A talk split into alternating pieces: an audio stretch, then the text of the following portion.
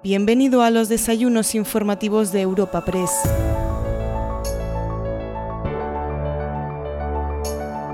En esta nueva edición de los Desayunos Informativos Madrid de Europa Press te ofrecemos un encuentro con el secretario general del Partido Socialista en Madrid, Juan Lobato.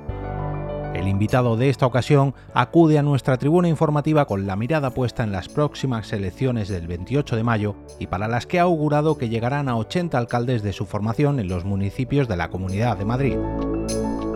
Tras la intervención inicial de Juan Lobato, nuestro invitado charlará con la delegada de Europa Press en la Comunidad de Madrid, Cristina de la Rica, sobre algunos de los aspectos más destacados de la actualidad madrileña.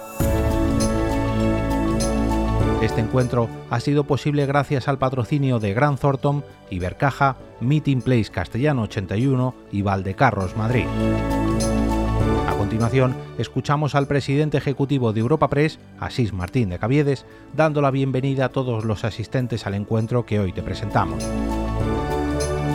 Buenos días a todos y a todas. Secretario General del Partido Socialista Obrero de Madrid, y candidato a la presidencia de nuestra comunidad, Juan Lobato, querido Juan, querido amigo, muchas gracias por ser tú nuestro protagonista de esta mañana. Secretaria de Estado de Telecomunicaciones e Infraestructuras Digitales, querida María, gracias por venir con nosotros. Delegado del Gobierno, querido Fran, me, regañaste por llamarte Francisco, pues Fran, muchas gracias por, por estar con, con nosotros, portavoz del Grupo Socialista del Ayuntamiento de Madrid, secretarios y secretarias del Partido Socialista Obrero Español, diputados y senadores, diputados obviamente a la Asamblea de Madrid, alcaldes numerosos, nos puedo citar a todos, autoridades, queridas amigas y queridos amigos, y bienvenidos a los desayunos de Madrid de Europa Press, que como sabéis organizamos con el apoyo, importante apoyo de Gran Thornton, Valdecarros, Castellana, Meeting Place e Ibercaja. Como decía al principio, tenemos con nosotros al candidato a la presidencia de nuestra comunidad, Juan Lobato. Permíteme, Juan, que haga una breve reseña curricular tuya. Inmediatamente te paso la palabra porque te queremos escuchar, como sabes, con mucha atención. Juan Lobato Candarias es madrileño, como no podía ser de otra manera, ¿verdad? De nacimiento, licenciado en Derecho y Administración de Empresas por la Universidad Autónoma de Madrid y funcionario del Cuerpo de Técnicos de Hacienda. En el año 2003 entra en el Ayuntamiento de Soto del Real como concejal, al mismo tiempo que es miembro de la Comisión Ejecutiva del Partido Socialista de Madrid PSOE. Fue en el año 2015 candidato a la alcaldía de ese municipio, siendo elegido alcalde entonces, puesto que revalidó con mayoría absoluta en las elecciones municipales de mayo del 19. En abril del 21 renunció a la alcaldía de Soto del Real para concurrir a las elecciones autonómicas anticipadas a la Asamblea de Madrid, formando parte de la candidatura del Partido Socialista Obrero Español de la Comunidad, siendo elegido diputado y designado su portavoz adjunto. En octubre de ese mismo año, 21, al obtener el 61% de los votos de los militantes, fue designado secretario general del PSOE de Madrid y posteriormente portavoz del Grupo Parlamentario Socialista en la Asamblea de Madrid. Y como todos conocemos, en septiembre del 22 fue elegido el candidato oficial de su partido a la presidencia de la Comunidad de Madrid y ratificada su candidatura el pasado mes de marzo. Nuevamente, Juan, querido amigo, muchas gracias por estar con nosotros y, por favor, ocupa tu Muy bien, pues buenos días. Muchísimas gracias, sí, de verdad, por, por la invitación, por, por, tu presentación, por la celebración de este, de este importante foro y, como decía, sobre todo eh, por, la importancia que tiene este foro para analizar y para tratar temas relevantes de, nuestra sociedad, de nuestro país, de nuestra región también de Madrid. Yo creo que habéis tenido la sensibilidad de entender la importancia que tiene el análisis político en Madrid y es un placer estar, estar hoy aquí con, con vosotros, eh, querido así. Muchas gracias, secretario de Estado, querido delegado del Gobierno, compañeros, compañeras eh, de las direcciones políticas eh, federal y regional del partido, eh, queridos representantes de organizaciones, presidentes de, de, empresas de la Comunidad de Madrid, del ámbito nacional. Como decía, pues un placer estar aquí en un momento clave en el que hoy queda un mes para la jornada de reflexión, así que hoy puede esto servir también de reflexión anticipada sobre qué necesita Madrid, qué potencial tiene Madrid y cómo podemos sacarle todo ese, todo ese potencial. Para llegar aquí, para llegar a este eh, mes previo al día de, reflexión, bueno, pues han pasado algunas cosas. Yo es verdad que desde finales del año 2021 asumí el liderazgo del partido en Madrid, desde septiembre del año anterior soy el candidato a la presidencia de la Comunidad de Madrid y en estos 17 eh, meses intensos, pues hemos eh, tenido que llevar a cabo una labor permanente, como digo, intensa, de trabajo, de acción política, porque ha sido una legislatura extraña. Normalmente se tiene cuatro años, nosotros hemos tenido apenas un año y unos pocos meses, y creo que hemos tenido la eh, capacidad y la presencia política como para explicar y trasladar a la sociedad madrileña la reflexión que hacemos, y es que Madrid es una región con un potencial enorme, enorme. Y el objetivo que tenemos, yo personalmente con esa candidatura a la presidencia, es subir el nivel y es que Madrid saque con claridad todo ese potencial que tiene para generar tres objetivos muy claros, que son desarrollo económico, crecimiento económico sostenible, cohesión social y calidad de vida. Y para eso, como digo, hemos recorrido estos 17 meses la Comunidad de Madrid.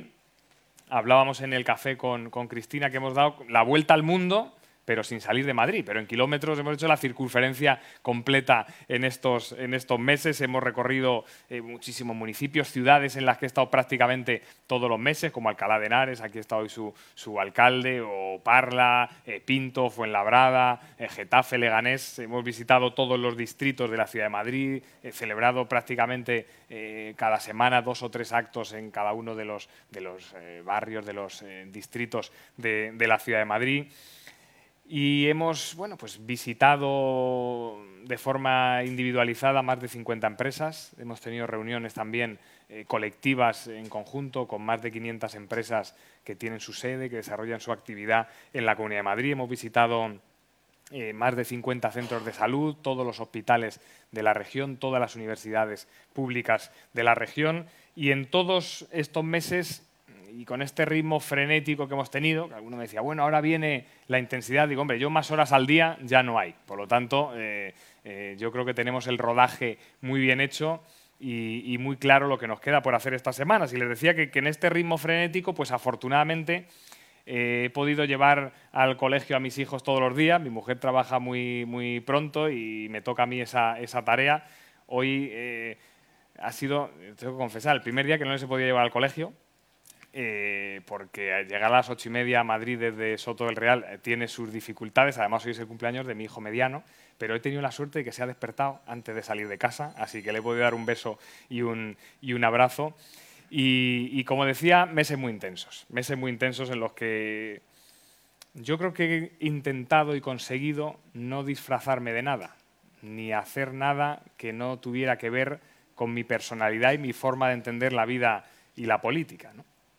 Y creo que esto en un eh, mundo mediático como el que tenemos hoy, pues eh, también es importante, ¿no? Ese empeño que hemos tenido por ser reconocidos por nuestra visión para Madrid, por nuestras propuestas para Madrid, por nuestras formas de hacer política, también mucho más que por pretender llamar la atención con gritos, con ataques, con insultos. Y yo creo que esa forma también de, hacer política, huyendo de la crispación y del enfrentamiento, es algo que sinceramente Madrid necesita. Imagino que hoy esperan que les hable de, mi programa de gobierno. Yo, eh, para tranquilizar a Cristina, no tengo intención de hacer una conferencia eh, doctrinal, creo que es muy interesante el debate, el coloquio que luego podamos tener, hay mucha actualidad y seguro que hay preguntas muy interesantes, pero sí permítanme eh, trasladarles un par de, conceptos y de líneas importantes. Saben que este programa de gobierno lo venimos haciendo con mucha intensidad en estos meses, contando con un equipo de eh, profesionales de todas las áreas, de, compañeros, compañeras con mucha trayectoria en el Partido Socialista y fuera del Partido Socialista. Y es un programa que, por lo tanto, traslada esa tenacidad, esa intensidad de trabajo que hemos tenido y que, a mi juicio, equilibra muy bien dos elementos que son esenciales para que Madrid avance, que son, por un lado, eh, la sensibilidad, la capacidad de escuchar, la capacidad de entender qué es y qué puede ser Madrid, y por otro lado, además de esa sensibilidad, la capacidad de gestión ordenada y seria. Sensibilidad y solvencia. Yo creo que esto es lo que necesita la Comunidad de Madrid. Y sinceramente creo que solo nuestro proyecto político, solo nuestro equipo tiene la sensibilidad y a la vez la solvencia que necesita el futuro de la Comunidad de Madrid. Y esto es lo que traslada nuestro programa, un programa que tiene un diagnóstico, que tiene propuestas muy claras, muy concretas, que tiene una visión muy clara para Madrid y sobre todo que pretende poner encima de la mesa un propósito de región, que es algo que yo echo mucho de menos. Que Madrid no tenga una decisión consensuada sobre a qué aspira, qué quiere ser dentro de 10-15 años. ¿Cómo queremos posicionarnos en un momento absolutamente estratégico en el mundo, con esos reequilibrios China-Estados Unidos, con el papel que va a tener Europa en los próximos años, con esa apuesta eh, fuerte y potente que va a hacer, que va a dejar estos fondos europeos en, migajas al lado de la potencia que va a tener los próximos 10-15 años en Europa. Y en esa Europa de las regiones es clave que Madrid tenga definido y consensuado ese propósito, esa visión y esa apuesta estratégica que quiere hacer. Eh, estábamos intentando ver en el móvil, sabéis que salía la, EPA hoy a las 9 de la mañana. Yo creo que un elemento clave es la creación de empleo en España, fruto de, la reforma laboral. Ya saben que estamos eh, por encima de los 20 millones de, empleados en el país. Eh, hoy creo que el dato mantiene esa subida en 20,5 millones seguimos mucho mejor que hace un año y bueno, yo creo que la situación y la evolución del empleo en el país es muy positiva. Es verdad que en la Comunidad de Madrid ha habido algunas señales eh, preocupantes. Yo, cada vez que ha salido un dato positivo eh, económico o de empleo de la Comunidad de Madrid, he sido el primero en salir públicamente a alegrarme, a celebrar y, a ponerme a disposición de que Madrid siguiera avanzando, creciendo y generando empleo. Pero es verdad que, por desgracia, estos tres últimos meses no he podido eh, celebrar esos eh, datos porque han sido eh, pues regulares y, también malos. ¿no? En concreto, el último mes, pues ya saben que todo el país creció y generó empleo, salvo la Comunidad de Madrid, que fue la única región del país que no tuvo esa capacidad y donde además se perdió empleo. Y, claro, esto nos hace hacernos la pregunta de cómo es posible que la locomotora del país no haya tenido capacidad en estos últimos meses para liderar también esa generación de empleo que se está produciendo en España con otro tema de más relevante en materia de empleo, que es el, desempleo juvenil.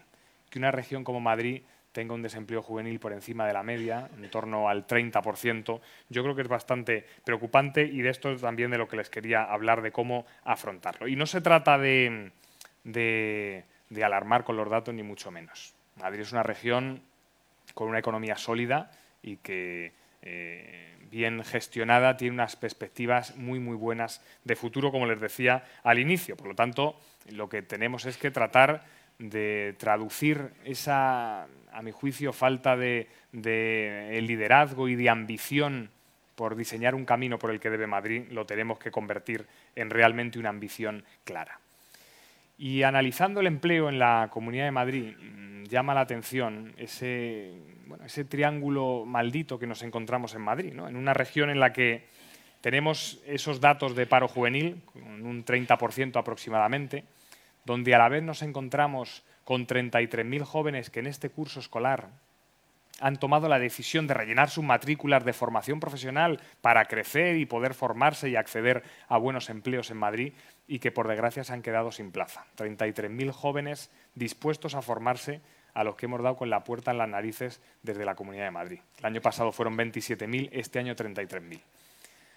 Alto paro juvenil en un 30%, decenas de miles de jóvenes que quieren formarse para crecer profesionalmente y a los que no damos oportunidades, y a la vez, la tercera pata de este triángulo, un 51% de las empresas madrileñas, especialmente en los sectores tecnológicos, de innovación, de emprendimiento, un 51% que tienen problemas para encontrar profesionales cualificados para cubrir las posiciones y el empleo que necesitan cubrir para continuar con su crecimiento de, su actividad, para aumentar sus inversiones en Madrid. Este triángulo nos parece una de las eh, limitaciones más, más importantes que tiene Madrid para afrontar su futuro sacando todo ese potencial. Por eso hace un año ya propuse el plan de capacitación profesional en el que tenemos como objetivo la formación de 250.000 jóvenes en un plazo de 18 meses. Por supuesto, potenciando la universidad y la formación profesional, pero también con una estrategia de mochilas de capacitación profesional para cada uno de estos jóvenes que, quieren formarse y tener oportunidades de crecimiento en el empleo. Mochilas de capacitación precisamente enfocadas a los sectores estratégicos de futuro de valor añadido en los que confiamos, que son la innovación, la tecnología, la digitalización, la biotecnología, el emprendimiento. Mochilas de capacitación en ciberseguridad, en bases de datos, en inteligencia artificial, que permitan a todas esas empresas de sectores estratégicos contar con esos jóvenes talentosos y profesionales para cubrir todas esas posiciones que tienen. No podemos permitir que empresas líderes precisamente en estos sectores que tomaron decisión de instalarse en Madrid, que están pendientes de decisiones de ampliación o reducción de su inversión y de su presencia empresarial en Madrid, tengan dudas sobre ello precisamente por la falta de recursos humanos eh, formados de una forma eh, completa. Por lo tanto, este es uno de los ejes eh, fundamentales que presentamos, ese plan de capacitación profesional que nos permita enfocar estos sectores estratégicos con ambición. Como saben, estamos en una economía en la que ya el presente es digital, pero el futuro, sin ninguna duda, lo es mucho más. Muchos de estos sectores estratégicos, de estas industrias de futuro por las que apostamos en nuestro propósito, en nuestra visión eh, de región, dependen eh, concretamente del de, eh, desarrollo de los chips electrónicos. Como saben, hoy en el mundo, en este equilibrio geoestratégico, vivimos en una situación en la que el 80% de la producción de los chips, de los semiconductores, se produce en unos pocos países. El 80% de la producción se lleva a cabo en el mundo entre Corea del Sur, Singapur, Taiwán y Japón. El 80% de la producción. Y el 70% del diseño se lleva a cabo en Estados Unidos. Ese es el punto geoestratégico en el que estamos. Diseño 70% en Estados Unidos, producción 80% en países del este. ¿Y qué ha hecho Europa frente a esto? ¿Y qué va a hacer con mucha más intensidad en el futuro? Ya se lo adelanto pues hacer una apuesta estratégica con visión en estos sectores. ¿Y qué ha hecho el Gobierno de España? Pues desarrollar un PERTE en materia de chips muy, muy potente, con 12.500 millones de inversión. ¿Y qué le toca hacer a la Comunidad de Madrid? Si de verdad quiere aspirar a ese liderazgo en sectores estratégicos de futuro, pues apostar claramente por subirse a ese carro que lanza Europa y que lanza el Gobierno de España con ese PERTE. Por eso la propuesta que, presenté también hace un par de semanas, esa estrategia Madrid Chip. Esa estrategia Madrid Chip con una partida inicial, una memoria económica de 250 millones ya en 2023, en ese presupuesto que haremos inmediatamente después de eh, asumir la presidencia de la Comunidad de Madrid a partir de mayo.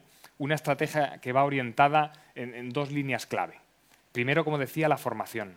250 millones para activar esas mochilas, ese plan de capacitación profesional precisamente en este sector estratégico, apoyándonos en la financiación de la Unión Europea y también en financiación propia de la Comunidad de Madrid. Y segundo, establecer eh, condiciones para que esas empresas que, a lo mejor ya están aquí o que están pendientes de tomar sus decisiones de localización empresarial tengan las condiciones claras en Madrid para que esto sea una apuesta claramente estratégica para ellos. La transformación la transformación y la modernización de este país y de esta región pasan sin ninguna duda por tener esa visión clara, esos sectores estratégicos de futuro. Pasan sin ninguna duda por estos dos elementos claves. El plan de capacitación profesional, con 250.000 jóvenes formados en los próximos 18 meses en estos sectores estratégicos clave, y pasa por ese plan Madrid Chip, con esa apuesta clara por un sector de futuro que nos hará tener un posicionamiento competitivo en este nuevo marco geoestratégico mundial al que vamos. Y con esta estrategia, les anuncio ya hoy que poniendo en marcha esta estrategia a partir del próximo mes de mayo, se podrán ocupar en la Comunidad de Madrid 100.000 nuevos empleos en la primera mitad de la próxima legislatura. 100.000 nuevos empleos en sectores absolutamente estratégicos, que supongan además fijar ese posicionamiento, poner en Madrid la bandera de estos sectores clave, que lo que permita sea que cuando se tengan que tomar decisiones empresariales se vea Madrid como referencia en este, en este campo absolutamente decisivo y de futuro. De esta forma conseguiremos eh, poner a Madrid a la cabeza de toda Europa en la generación y en la ocupación de empleo en este sector clave. Si España necesita profesionales formados en este sector, Madrid los va a aportar. Y de esta forma, Madrid aportará no solo a su crecimiento económico, que por supuesto, sino también al crecimiento económico de este país. Ese es el compromiso que asume el Partido Socialista en este, en este eh, momento. Y lo más interesante es que de estos 100.000 eh, puestos que planteamos que sean ocupados en la primera mitad de la próxima legislatura, muchos de ellos ya existen. Son posiciones que ya tienen abiertas muchas empresas tecnológicas en Madrid y que, como decía, no son capaces de cubrir porque no hay la formación adecuada para retener y atraer talento a la región de Madrid. Y además este plan de capacitación profesional, esta inversión que pretendemos hacer, es una inversión claramente autofinanciada. No solo por la ayuda con esos fondos estratégicos europeos, sino porque eh, tomar la decisión de formar profesionalmente a estos jóvenes y no tan jóvenes, que tienen una altísima probabilidad de empleabilidad al día siguiente de finalizar su formación, significa la generación inmediata de empleo.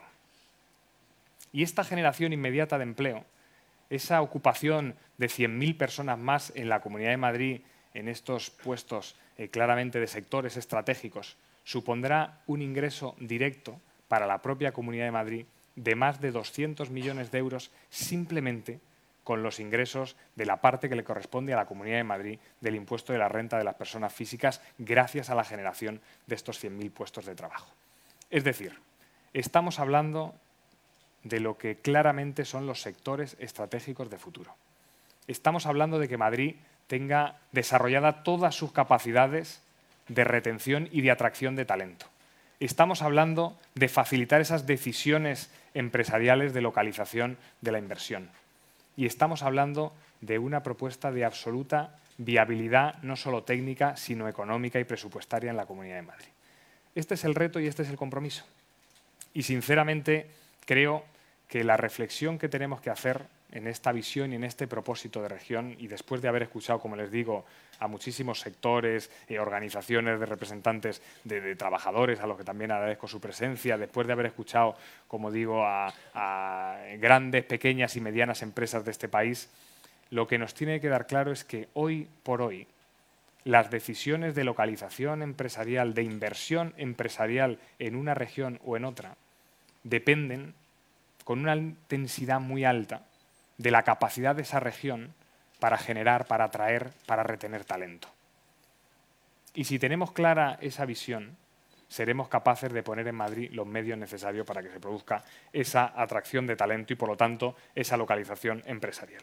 Y por último, quería acabar trasladándoles de nuevo eh, mi tenacidad con, bueno, con un compromiso, con una obsesión que tengo, que es poner de moda en la política el respeto y la educación. Yo creo que una región como Madrid, y como cualquier otra, pero especialmente Madrid, nunca tendrá la capacidad de sacar todo su potencial, todo su desarrollo adelante, si no se genera consenso sobre las visiones estratégicas y si no hay respeto y educación para construir. Por eso eh, creo que es fundamental que quien aspire a presidir la Comunidad de Madrid tenga la capacidad de querer representar a toda la región, a toda la región. Tenga la capacidad desde el minuto uno de tener interlocución con todos los actores sociales, económicos, políticos en esta región. Sin eso es imposible. Y yo sé que en estos 17 meses, bueno, pues hemos tenido en Madrid un clima político, digamos, de confrontación, de insultos en muchas ocasiones que no ha sido bueno ni para las familias ni para las empresas, que no ha aportado nada al futuro de la región. Y yo, desde luego, eh, me he dado cuenta en estos meses que, que es muy difícil, por no decir imposible, cambiar algunas actitudes de los representantes, en este caso de la Comunidad de Madrid. Pero también me he dado cuenta que tampoco voy a dejar que se cambie mi personalidad ni mi forma de hacer política. Lo tengo muy claro. Y sé que la señora Ayuso tiene, bueno, pues muchos eh, enemigos, muchos detractores, pero también tengo claro que solo tiene una alternativa y un relevo posible. Y es el partido y el equipo que combinan, como les decía antes, la sensibilidad, la capacidad de diálogo y de escucha, y a la vez la solvencia, la experiencia y la capacidad de gestión. Por eso afrontamos este reto con toda la ambición, con toda la ilusión del mundo, y por eso en Madrid vamos a por todas. Muchas gracias. Buenos días a todos. Muchas gracias, Juan Lobato. No me he pasado. No me he pasado. ha sido muy escrupuloso con el tiempo. Bienvenido a los Desayunos Madrid. Se estrena en esta tribuna en la antesala de la campaña electoral del 28M como secretario general del PSOE madrileño, candidato a la presidencia de la Comunidad de Madrid. Y vamos a hablar de ese propósito de región, ha dicho usted, que tiene para la comunidad. Recuerdo a todos los presentes y a los que nos siguen telemáticamente que pueden enviarle cuestiones a preguntaseventos.europapress.es. Ha hablado mucho de economía en su intervención, por empezar por lo más actual. Eh, se han conocido hoy los datos de la EPA. El paro ha caído en la Comunidad de Madrid en 16.200 personas. Se han creado 31.400 empleos. Es la segunda comunidad por detrás de Andalucía. ¿Qué valoración hace de estos datos? Pues hombre, siempre que son buenos eh, haré buena valoración. ¿no? Es verdad que veníamos de ese mal trimestre en el que hemos tenido los peores datos de, todo el país, pero desde luego no me ha dado tiempo a verlo, pero siendo esos datos que, dices, yo me alegro de que se cree empleo en Madrid, de que podamos recuperar los datos de este trimestre y desde luego es, es buena noticia sin ninguna duda. Las elecciones están a la vuelta de la esquina. Usted ayer eh, presentó su programa electoral que recoge 550 eh, puntos. ¿Qué campaña ha diseñado el PSOE? ¿Va a haber grandes mítines con miembros del Gobierno, compañeros de otras comunidades o va a ser una eh, campaña más pequeña? ¿Y dónde arrancará y cerrará su mítin? Bueno, ya saben que las campañas electorales arrancan la noche electoral anterior, porque hoy por hoy, como está la política, es así. ¿no? Nosotros llevamos, como decía, un año muy intenso. Ten en cuenta que, en un año hemos tenido que hacer el trabajo que normalmente se hace en cuatro años. ¿no? Por lo tanto, eh, ya veis que el ritmo eh, ha sido frenético durante todos estos meses. Eh, yo tengo muy claro que la campaña que tenemos que hacer en Madrid es una campaña en la que mm, tratemos de tener la capacidad de hablar sobre las cuestiones que de verdad afectan a las familias y a las empresas en Madrid. Hay una tentación a entrar en debates sobre cuestiones artificiales y sobre temas que tienen muy poco que ver con la realidad de los problemas y los retos de la gente. Y yo toda mi obsesión es hablar de Madrid, del potencial enorme que tiene Madrid, de cómo sacar ese potencial y de propuestas muy claras y muy concretas. Yo creo que la gente está harta de dos cosas. Primero, del enfrentamiento, la crispación permanente. Y segundo, de las campañas artificiales, de las frases eh, vagas sin contenido. Por eso el programa que presentamos ayer es un programa que eh, tiene un desarrollo muy detallado de las propuestas que queremos poner encima de la mesa, que tiene memoria económica de cada una de las propuestas que lanzamos para analizar claramente su viabilidad y yo espero que en esta campaña y pido a la ciudadanía, a las empresas de esta región, que nos exijan que subamos el nivel a los políticos, que nos exijan más, que nos exijan concreción, que nos exijan compromisos eh, que, que asuman los gobiernos desde el minuto uno. Y desde luego esa es la forma en la que yo voy a plantear la campaña. ¿Y elegirá la capital junto a Reyes Maroto o le veremos en algún municipio que no haya visitado? me quedan pocos sin visitar, pero todavía queda alguno, alguno eh, pequeño por, por, visitar. Hombre, en la capital hacemos mucha actividad. La verdad que en la capital tenemos, eh, ten en cuenta que el 50% de la población, un gran peso económico y empresarial está en la, en la capital y tenemos una agenda política muy intensa en la ciudad. Ahora, Madrid es una región mucho más diversa de lo que parece y en la que hay eh, eh, comarcas, zonas muy importantes. Tenemos un parque nacional, tenemos comarcas como Las Vegas con un desarrollo eh, agrícola muy, muy importante y, todo eso configura Madrid. Y es muy importante que, seamos capaces de trasladar también esa imagen completa de Madrid más allá de la M30. Por eso en esa campaña nosotros tenemos mucha actividad, especialmente en las grandes ciudades metropolitanas, porque también, entre otras cosas, de las 10 grandes ciudades de Madrid, 8 la gobierna el Partido Socialista. ¿no? Gobernamos en Madrid para dos millones de madrileños. Es decir, somos un partido claramente de gobierno, el PSOE de Madrid. creo que no me lo va a desvelar, así que paso a otro tema. En su propio spot de campaña, usted admitía que no era muy reconocido entre los madrileños, bromeaba con ese no me conoce ni Perry. Puede ser que sea por esa obsesión suya de no entrar en la polémica. No sé si a un mes de las elecciones esto ha mejorado y si le ha funcionado esta campaña. Ha funcionado. La verdad que los datos que tenemos son, muy buenos. Es una campaña que pretende también romper ese tono de insultos, de, agresión permanente y de introducir bueno, pues, eh, los elementos eh, positivos de humor, eh, de optimismo. ¿no? Y yo creo que que fue una campaña muy positiva para la política madrileña, sinceramente lo digo, y ha funcionado muy bien, ha funcionado muy bien. Veníamos con ese reto que teníamos, que era crecer en, en conocimiento en muy poco tiempo, y yo la verdad que estoy muy orgulloso de cómo ha respondido la sociedad madrileña precisamente a esa nueva forma de hacer política, que tiene que ver con la, con, con la pregunta que hacías. Cada semana es una victoria de la forma de hacer política propositiva, sensata y, y, aportando soluciones de verdad a los problemas reales. ¿no? Y yo creo que eso, que es verdad que creo que tu pregunta iba por porque en el ambiente mediático que hay hoy hay la tentación de decir es que si, insulto y digo no sé qué barbaridad, puede que esté en los medios. Pues bueno, pues afortunadamente estamos teniendo una presencia amplísima, me lo comentabais también en el café, en los medios, en manteniendo este tono. Por eso cada semana una victoria. Muchas encuestas dan casi una mayoría absoluta a Isabel Díaz Ayuso. ¿Es eh, difícil combatir ese tirón de la presidenta cuando ella siempre fija su rival a combatir en Pedro Sánchez? Bueno, algunas veces me hacéis esta pregunta diciendo, ¿a ti no te molesta que no? O sea, a mí, eh, que, que no se dirija a mí, eso es lo de menos. El problema es la falta de respeto que supone el renunciar a sus obligaciones, el renunciar a sus competencias para dedicarse a otra cosa el dejar de lado el sistema económico madrileño y cómo incentivar sectores estratégicos, la apuesta industrial que no existe en Madrid, el dejar de lado las políticas educativas, eh, la sanidad como la tenemos en la Comunidad de Madrid después de 40 años, por primera vez en la historia, yendo a peor en vez de yendo a mejor. Eso no es una falta de respeto a mí como candidato a presidente, es una falta de respeto a las empresas y a las familias en Madrid. ¿Usted considera que las elecciones del 28M son una primera vuelta de las generales? No, para nada. Si lo bueno es que en este país hay elecciones municipales, autonómicas, nacionales y europeas. Y en cada momento hay que decidir una cosa.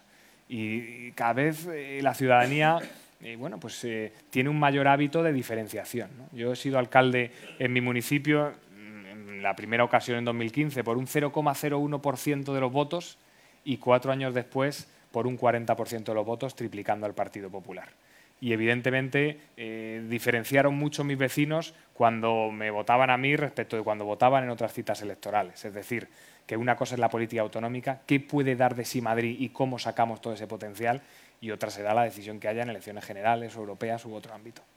En el PP señalan que hay algunos varones socialistas que se están distanciando de Pedro Sánchez porque les beneficia electoralmente. En su caso, que el presidente esté en sus actos, ¿le beneficia o le perjudica? Hombre, yo creo que la gestión, eh, especialmente la económica del Gobierno de España, eh, nos beneficia claramente. En Madrid, eh, el que se haya subido las pensiones a 1,3 millones de pensionistas, un 8% adecuándolas a la subida de los precios, que se haya tenido en marcha, puesto en marcha una política de becas la más ambiciosa de la historia de la democracia, que se haya aprobado una reforma laboral que genera empleo, como vemos, y estabilidad en el empleo, la subida del salario mínimo que afecta especialmente a mujeres y a jóvenes, esto evidentemente claro que no beneficia a Madrid. Lo que tenemos que tener es la capacidad de cómo a esas medidas darle una continuidad y un desarrollo en la propia región, y eso es en lo que estamos centrados. Le traslado una pregunta de Fernando Jauregui, colaborador de OTR. Le pregunta, ¿se considera usted el candidato de los que se sienten socialdemócratas y no les gusta Pedro Sánchez? Y atendiendo a los medios, le dice, ¿se siente bien tratado por los medios de comunicación que nunca apoyan el gobierno PSOE-Podemos? Bueno, eh, yo me siento el representante de lo que es el PSOE desde hace 140 años de historia. Nosotros aspiramos a representar a los demócratas con convicciones sociales, a esas eh, amplias mayorías de la sociedad que quieren que, que, la cosa avance, que quien gana 15.000 euros el año que viene pueda ganar 20.000, que quien tiene una pequeña tienda pueda tener dos dentro de tres años, que, la sociedad avance, que haya igualdad de oportunidades para que cada uno pueda crecer hasta donde su esfuerzo y su talento le lleven. Y esos son esas amplias mayorías de demócratas que tienen convicciones sociales. Eso aspiramos a representar, y especialmente en Madrid, donde hay una mayoría amplísima de gente que piensa así. Por lo tanto, esa es la, línea clara que tenemos desde hace muchísimos años en el partido. Y la segunda era de referente a los medios. Yo me siento muy bien tratado y encantado con los medios de comunicación, sinceramente lo digo. Es verdad que hay veces que vas a medios que, algunos dicen, ¿cómo vas ahí? Que ahí son muy críticos con el PSOE. Yo lo que veo es educación, respeto, incluso elegancia. Sinceramente lo digo, en muchos medios en los que en principio bueno, podían tener una línea editorial eh, diferente a la nuestra.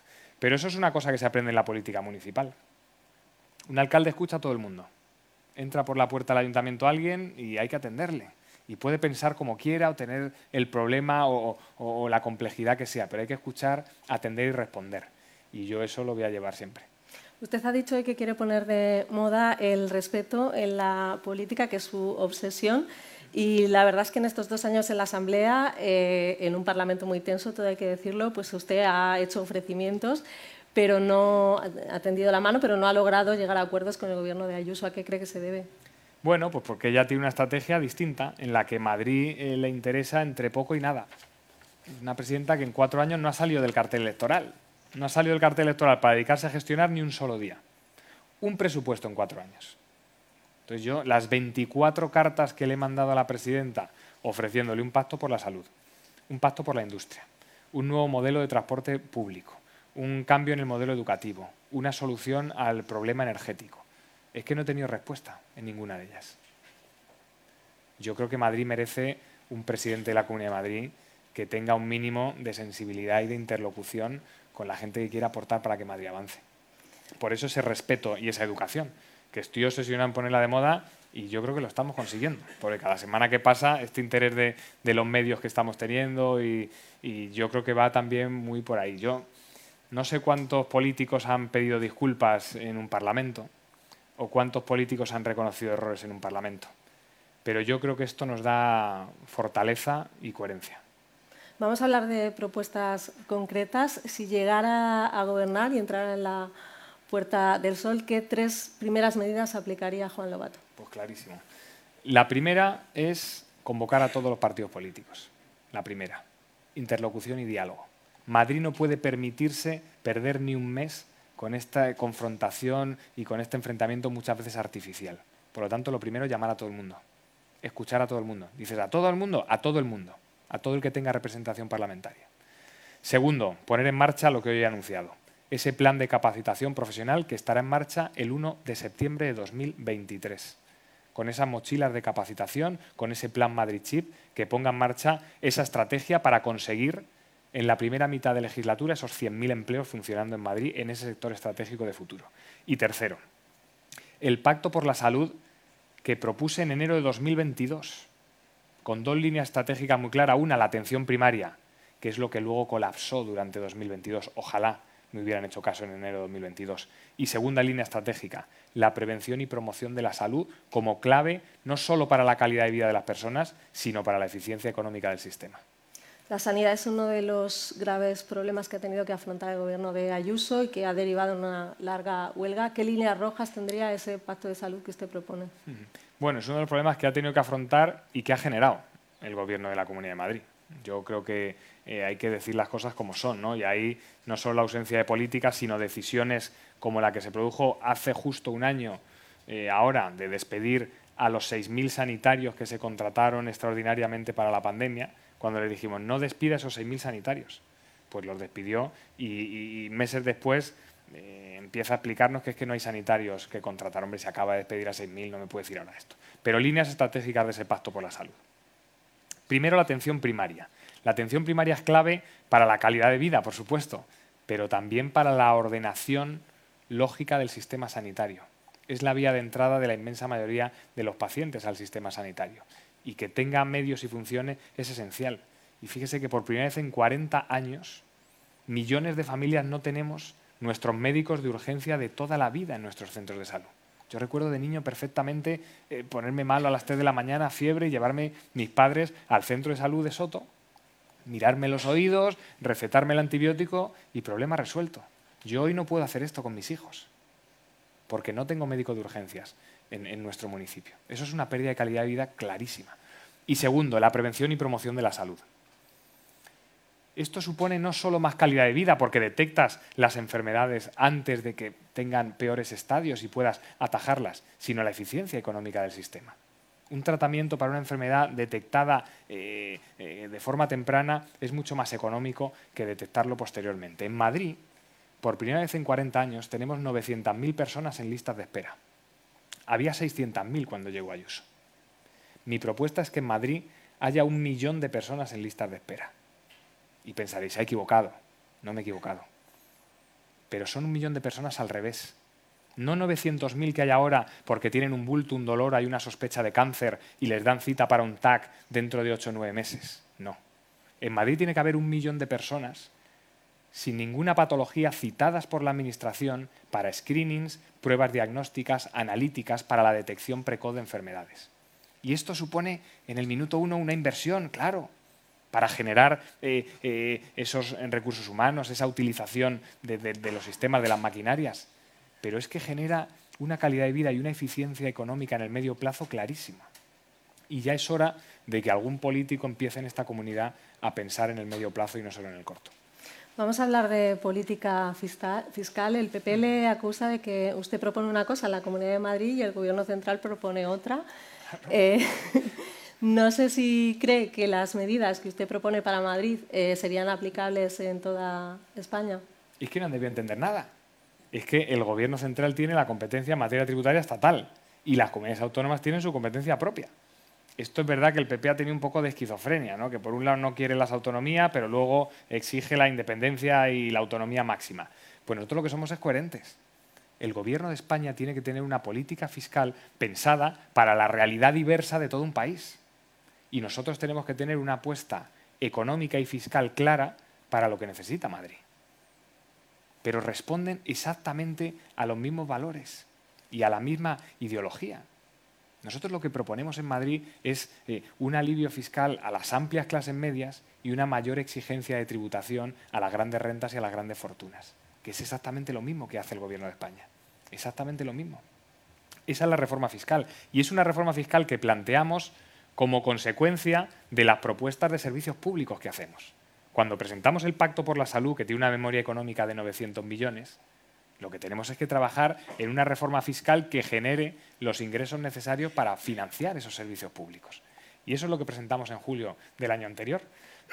una reforma fiscal que tiene dos grandes elementos en el impuesto de la renta, subir al máximo los mínimos exentos personales y familiares, que es la parte que se deja exenta en renta porque se destina a los gastos esenciales. Pero si es que los gastos esenciales donde son más caros de España es en Madrid. ¿Cómo es posible que el PP tenga esa exención a la mitad en vez de estar al máximo que permite la normativa estatal? Nosotros proponemos elevarlo al máximo, esos mínimos personales y familiares, e introducir dos nuevos tipos de IRPF. A partir de 55.000, en Madrid todo el mundo paga el mismo tipo. Da igual que ganes 56.000 que 300.000 euros. Nosotros proponemos un nuevo tramo a partir de 78.000 con medio punto más y otro tramo a partir de 150.000 con un punto más adicional. De esa forma aumentamos la progresividad y aliviamos fiscalmente al 95% de las rentas en Madrid. Y en patrimonio y sucesiones. Una propuesta muy clara, es verdad que es novedosa, eso sí lo reconozco. Y es una propuesta que lo que pretende es el incentivo a la inversión en la actividad económica. ¿Cómo? estableciendo claramente que no se pagará en Madrid ni un euro, ni un euro de impuestos por tener la propiedad o la herencia de patrimonio productivo, que esté generando actividad económica, empleo, viviendas que estén en régimen de alquiler. Ahora, quien tenga patrimonio en paraísos fiscales o en otros países, le vamos a decir que una de dos. O trae su patrimonio a generar actividad económica, inversión y empleo en Madrid, o tendrá que empezar a pagar el impuesto de patrimonio y el de sucesiones.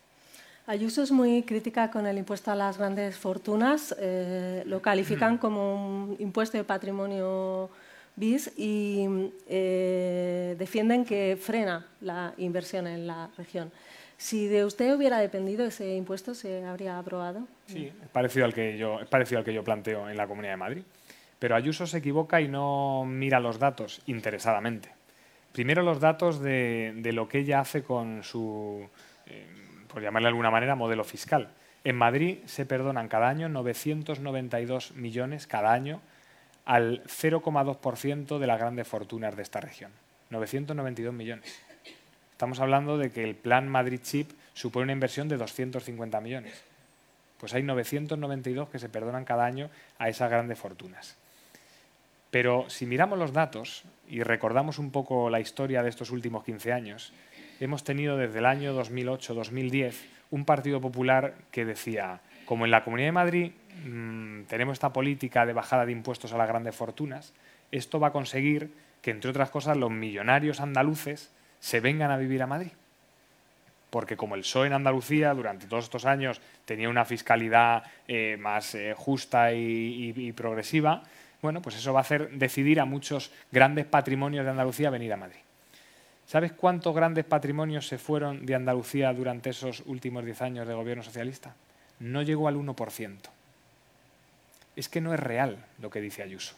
Yo lo he dicho alguna vez, yo creo que Ayuso eh, juzga y falta el respeto a personas que tienen grandes patrimonios. Quien tiene mucho dinero eh, con carácter general no es gente que esté buscando dónde esconder su dinero, cómo huir para dejar de pagar impuestos, cómo ser unos eh, desleales y antipatriotas que, que no quieren pagar impuestos. Es que no es real. Y los datos lo demuestran. Son, oye, personas pues, pues que tienen una alta capacidad económica, que viven donde creen que pueden vivir mejor, que invierten donde consideran que hay talento y posibilidades de crecimiento. Y por eso yo creo que esa forma que tiene Ayuso de eh, tratar y a mi juicio de faltar al respeto no, no es acorde a la realidad. Por acabar el capítulo económico, ¿qué le parece esa propuesta de Ciudadanos de que la capital tenga su propio marco financiero? Mm, no había oído esa propuesta de, de, Ciudadanos. En realidad oigo poco a Ciudadanos últimamente, pero su propio marco financiero, ¿a qué se refieren? Un régimen fiscal La ciudad propio. de Madrid, sí, o sea, sí, una sí. especie de distrito federal. Eso es. Yo eh, creo que se ha demostrado que el Estado de las autonomías funciona y que estos 40 años eh, bueno, pues, eh, hemos tenido un crecimiento económico, un aumento en el bienestar y en la cohesión social, claro. Y yo creo en la región de Madrid. Y creo una región de Madrid que, como digo, combina muchas cosas. Una gran capital, por supuesto, pero también una zona metropolitana con un peso estratégico clave. Ahí está el corredor de Lenares. Hoy tenemos aquí al alcalde de Alcalá con un peso en la logística y un potencial de futuro enorme. El sur con eh, todo el sector aeroespacial. El norte con un parque nacional. ¿Cómo vamos a renunciar a eso? Yo creo que Madrid, región, es un cañón sinceramente lo digo, y que tiene un potencial enorme y que desgajarla separando la capital del resto no creo que sea inteligente.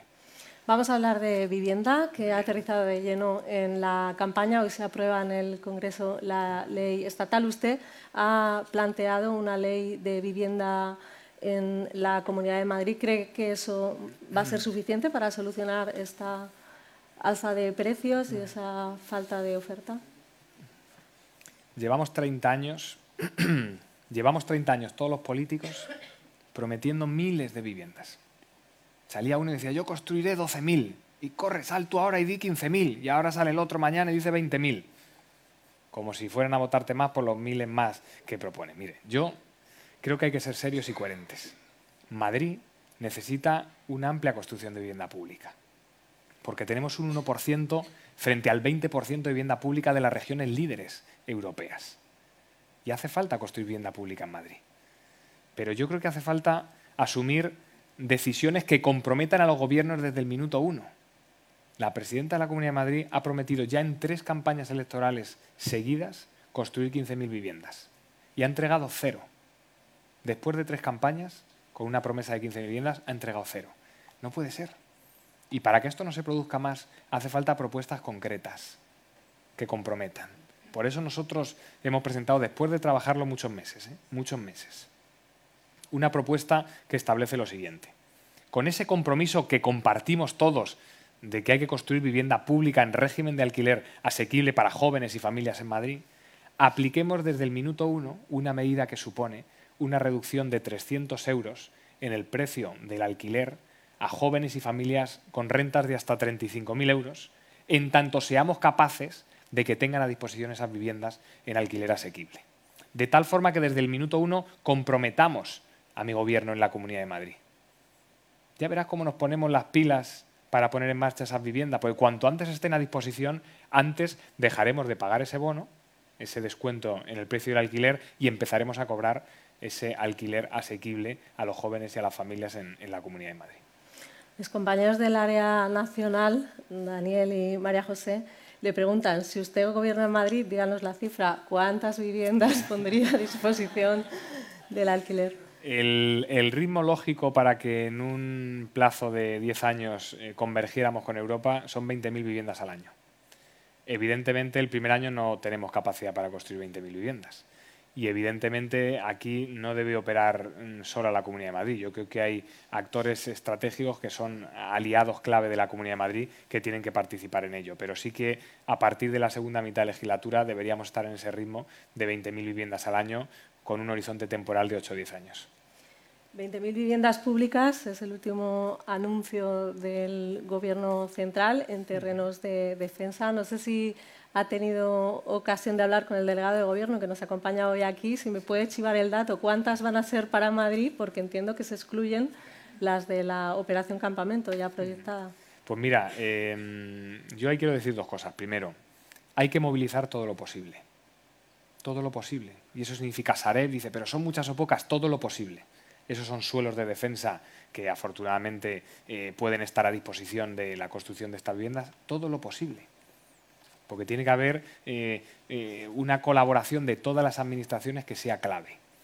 Yo creo que la delegación del Gobierno en Madrid ha tenido una iniciativa importante y yo creo que muy útil para los madrileños, que es plantear a la Comunidad de Madrid la constitución, la configuración de una comisión de trabajo conjunta, Gobierno de España, Comunidad de Madrid, porque comparten competencias en materia de vivienda, para que esa estrategia que todos tenemos claro que hay que poner en marcha se lleve a cabo de forma eficaz.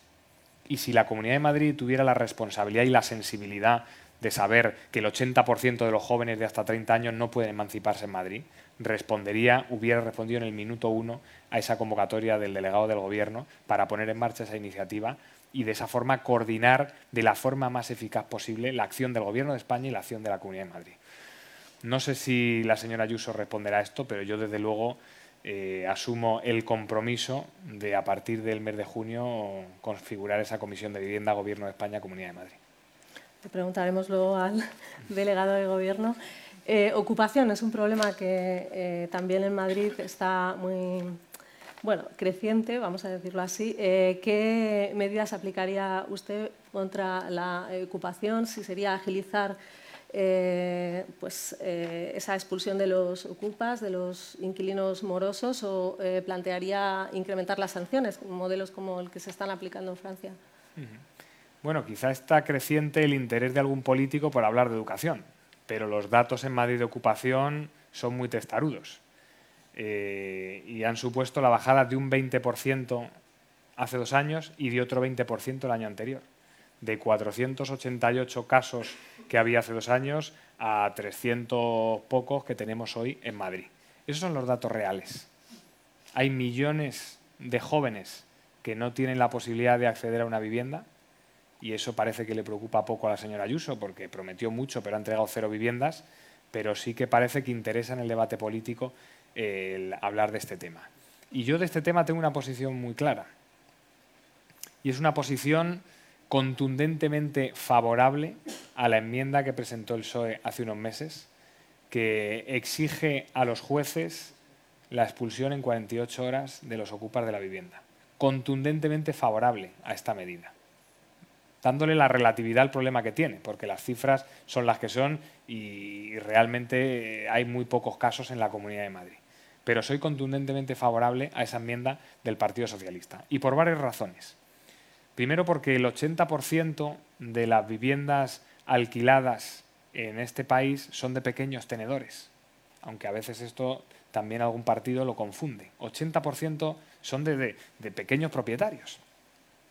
Y segundo, porque creo que es esencial no solo para eh, garantizar la propiedad privada, la seguridad, la tranquilidad de mucha gente que alquila su vivienda porque le han destinado por trabajo a otro sitio y con ese alquiler paga la vivienda donde está alquilado en el otro sitio en el que vive, o, de una pareja de gente mayor que su ahorro de su vida es esa vivienda y con ese alquiler está pagando la residencia en la que viven.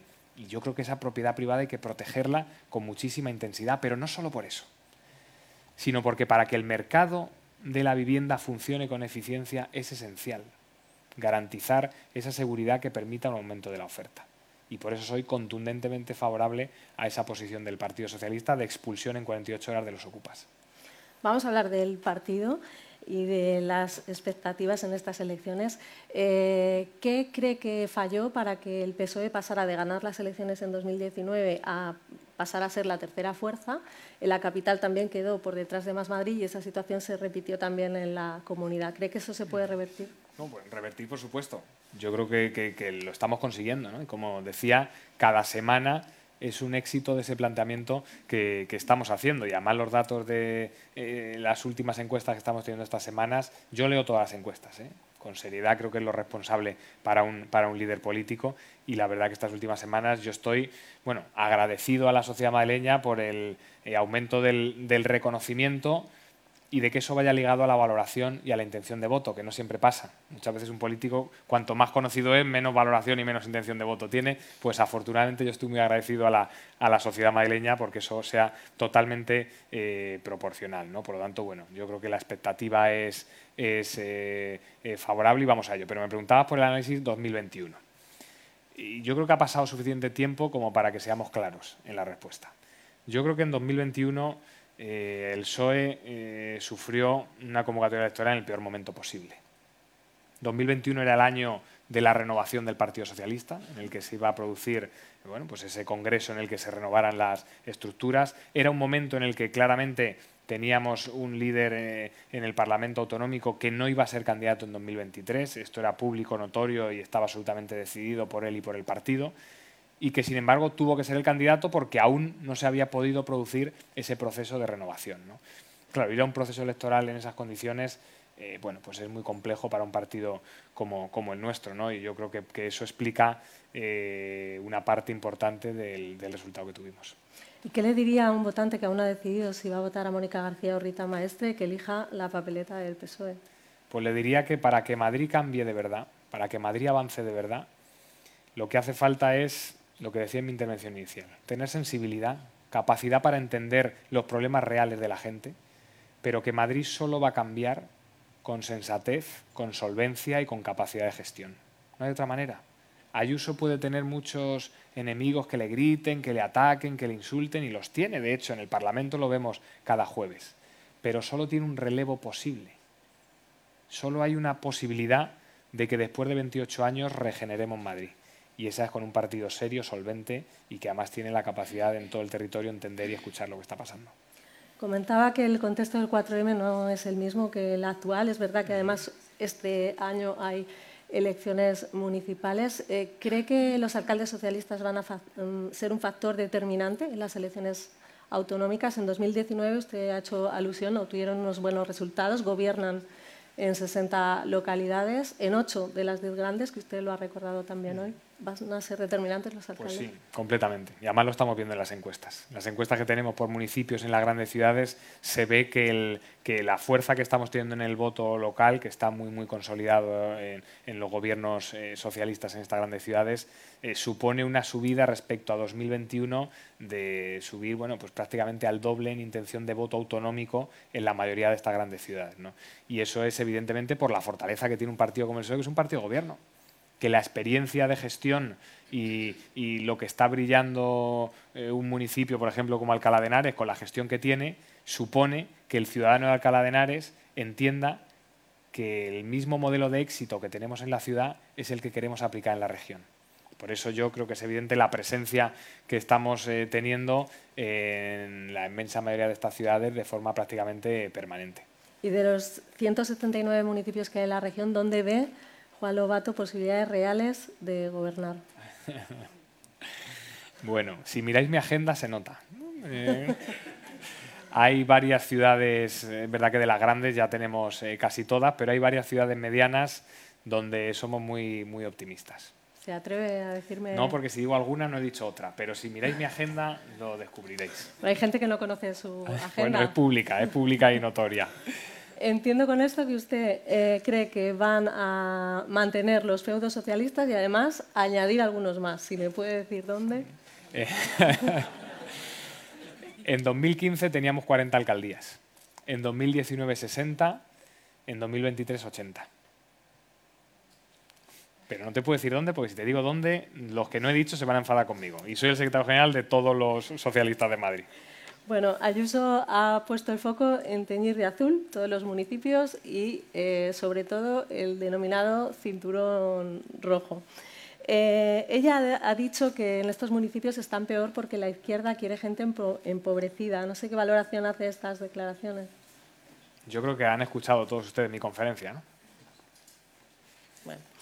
Una de las plazas a conquistar es el Ayuntamiento de Madrid. ¿Qué calificativo le pone a la gestión de Almeida y por qué cree que es necesario un cambio? bueno, Almeida ha tenido cuatro años mm, eh, de zigzagueo, complejo de entender y de falta de asunción de la grandeza que tiene la ciudad de Madrid.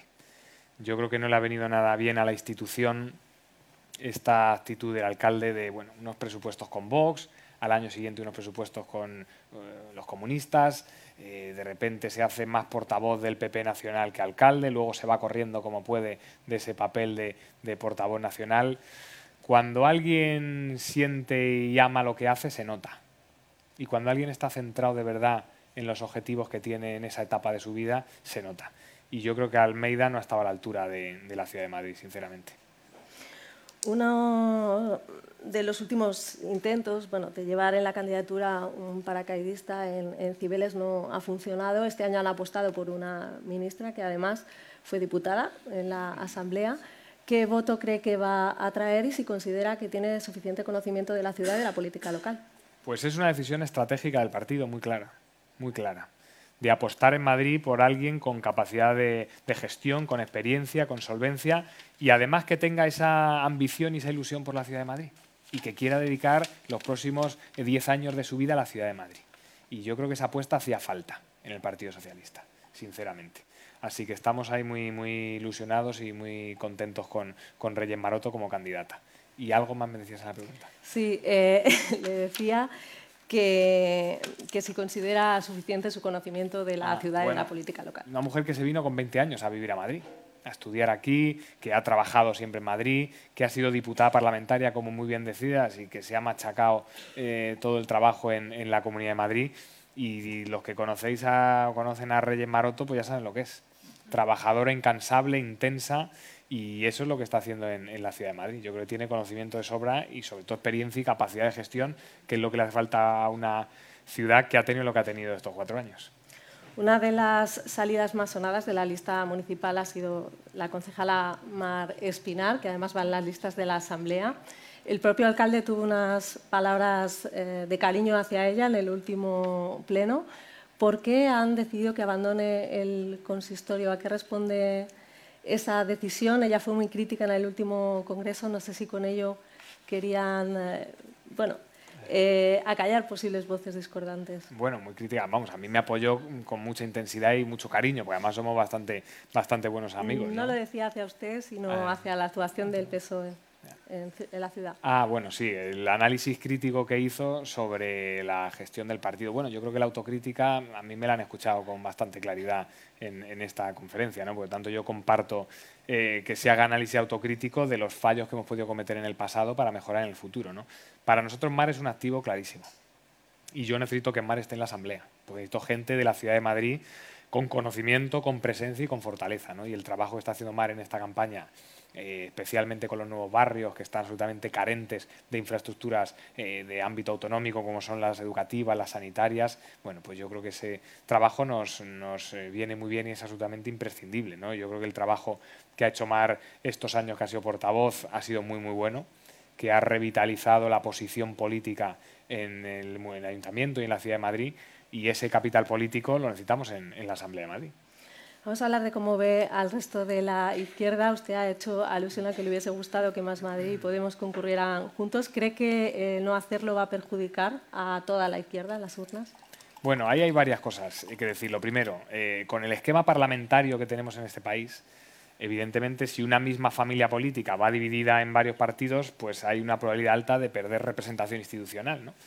Ahora, eh, yo creo que la izquierda no socialdemócrata ese espacio que, viene del Partido Comunista de España, Izquierda Unida, Más Madrid, Más País, Podemos, que no hayan tenido la capacidad en Madrid y juntos, pues yo creo que sorprende y llama la atención, ¿no? Sobre todo porque Mónica García ha sido más años diputada de Podemos que de Más Madrid y, los diputados suyos de Más Madrid han sido los dirigentes de Podemos en, las etapas anteriores, ¿no? Entonces, bueno, pues, pues llama la atención que no hayan querido o podido por parte de, de eh, Más Madrid de Podemos ir, ir unidos, ¿no?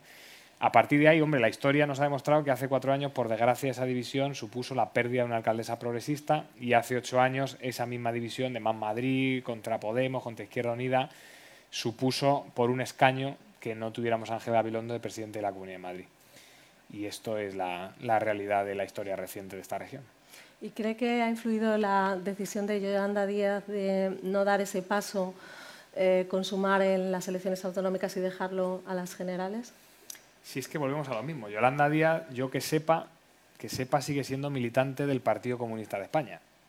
Y su mano derecha es el secretario general del Comité Central del Partido Comunista de España. Imagino que militantes orgullosos del Partido Comunista, no lo digo en tono crítico. Es una familia política ideológica distinta a la nuestra, que es la socialdemocracia moderna europea, y por lo tanto, representando a esa familia eh, política que representa Yolanda Díaz, eh, pues, pues llama la atención que en ese ámbito ideológico tan concreto no sean capaces de, juntarse. Yo creo que estas elecciones municipales y autonómicas son muy importantes y que quien quiera y esté centrado en un eh, buen futuro para España tiene que tener clarísimo que es muy importante para ese futuro del país estas elecciones municipales y autonómicas. ¿Y se ve gobernando en la Comunidad de Madrid en coalición con estos dos partidos? Yo es que ya he pasado por ese, por ese momento. Yo la primera vez que gané las elecciones las gané, como decía antes, por un 0,01%. Y tomamos la decisión de gobernar en minoría y de que ningún partido entrara al gobierno. Eso sí, eso sí. Reunía una vez al mes a todos los portavoces de todos los grupos políticos, incluido Vox. Todos los portavoces en mi despacho, una vez al mes para hablar sobre los retos de futuro, el modelo de municipio que queríamos. Conseguimos consensuar un modelo Soto 2030, que le llamamos, y eso nos permitió que el municipio avanzara, que aprobáramos el 90% de los puntos en los plenos por unanimidad, con un diálogo e interlocución. Dice, oh, pero es que eso cuesta mucho. Claro, claro que cuesta trabajo eh, hacer las cosas tratando de generar consensos y con diálogo y hay que ser flexibles. Claro que eso es más laborioso que tomar decisiones imponiéndolas. Pues después de esos cuatro años trabajando así, en minoría, sin incluir a nadie en el gobierno, llegaron las elecciones. Triplicamos en votos al Partido Popular, que fue el siguiente partido, 60-20. Mayoría absolutísima, nos sobraban la mitad de los concejales para aprobar las decisiones en, empleo, en el Pleno. ¿Y sabe lo que hice? Incluir en el gobierno a concejales de otros partidos. Pero si no te hace falta, si tienes mayoría absolutísima, si es que eso da igual, si es que eso no es lo importante. Lo importante es si hay gente de verdad que tenga una idea clara de qué puede ser Madrid, de a qué puede aspirar Madrid, y que tenga capacidad, experiencia, capacidad de gestión de verdad. En ese caso, claro que tienen que sumar y claro que tienen que estar, pero hace falta esas condiciones y eso es lo importante de verdad y lo veremos en junio. En esta nueva edición de los desayunos informativos Madrid de Europa Press te ofrecemos un encuentro con el secretario general del Partido Socialista en Madrid, Juan Lobato. El invitado de esta ocasión acude a nuestra tribuna informativa con la mirada puesta en las próximas elecciones del 28 de mayo y para las que ha augurado que llegarán a 80 alcaldes de su formación en los municipios de la Comunidad de Madrid. Tras la intervención inicial de Juan Lobato, nuestro invitado charlará con la delegada de Europa Press en la Comunidad de Madrid, Cristina de la Rica sobre algunos de los aspectos más destacados de la actualidad madrileña. Este encuentro ha sido posible gracias al patrocinio de Gran Thornton, Ibercaja, Meeting Place Castellano 81 y Valdecarros Madrid. A continuación, escuchamos al presidente ejecutivo de Europa Press, Asís Martín de Caviedes, dando la bienvenida a todos los asistentes al encuentro que hoy te presentamos. Son aliados estratégicos del proyecto de región todo esto que he explicado yo hoy, el, modelo al que aspiramos, el propósito de región, los principales aliados son los alcaldes y las alcaldesas, que son los que van a poder aplicar en el día a día sobre el terreno esas políticas autonómicas. Y hoy tenemos un gobierno en la Comunidad de Madrid que no habla con los alcaldes, que no recibe a los alcaldes. Alcaldes de ciudades de 200.000, de 150.000 habitantes, no les coge el teléfono, no les responde a sus peticiones de reunión. ¿Cómo va a avanzar una región que no tiene una capacidad de interlocución y de colaboración con sus municipios? Es que es un disparate plantearlo así. Y tiene mucho que ver con la forma que tiene Ayuso y el PP de estos 28 años de ver Madrid. esta, eh, tratar de, ser un liderazgo competitivo, confrontativo, dentro de Madrid y, dentro de España. Esta obsesión que tiene con que todo lo de fuera de Madrid está mal y todo lo de dentro de Madrid está bien. Hombre, pues, pues no es así todas las veces. Y los de fuera de Madrid no son enemigos. No se trata de que a Cataluña le vaya mal para que dos empresas de Cataluña vengan a Madrid y eso celebrarlo, no. Si es que para Madrid, Cataluña debía ser un aliado estratégico, claro. Y Valencia tenía que ser el puerto de Madrid. Y Málaga, todos asustados con Málaga, que se nos van a ir a Málaga. Pero si cuanto mejor le vaya a Málaga, mejor para Madrid. Si Madrid lo que tiene que tener es un liderazgo colaborativo en este país y en Europa. Si eso es lo que va a hacer crecer a Madrid. Portugal. Portugal es un cañón de aliado para Madrid. Pues en vez de estar encerrados y pensando que cuanto peor a los demás, mejor para nosotros, teníamos que estar de otra manera. Y eso tiene mucho que ver con cómo gestionar con los alcaldes ese liderazgo compartido y cómo en un país como España y en una región como Europa, que es la región, eh, que, es, que es el continente de las regiones, Madrid quiera aspirar a ese liderazgo colaborativo y no competitivo. Con esa reflexión nos quedamos. Juan Lobato, ha sido un placer tenerle como ponente en este foro dedicado a Madrid. Le deseo mucha suerte y ánimo con esa campaña que está a la vuelta de la esquina. Muchas, gracias, a todos. Gracias.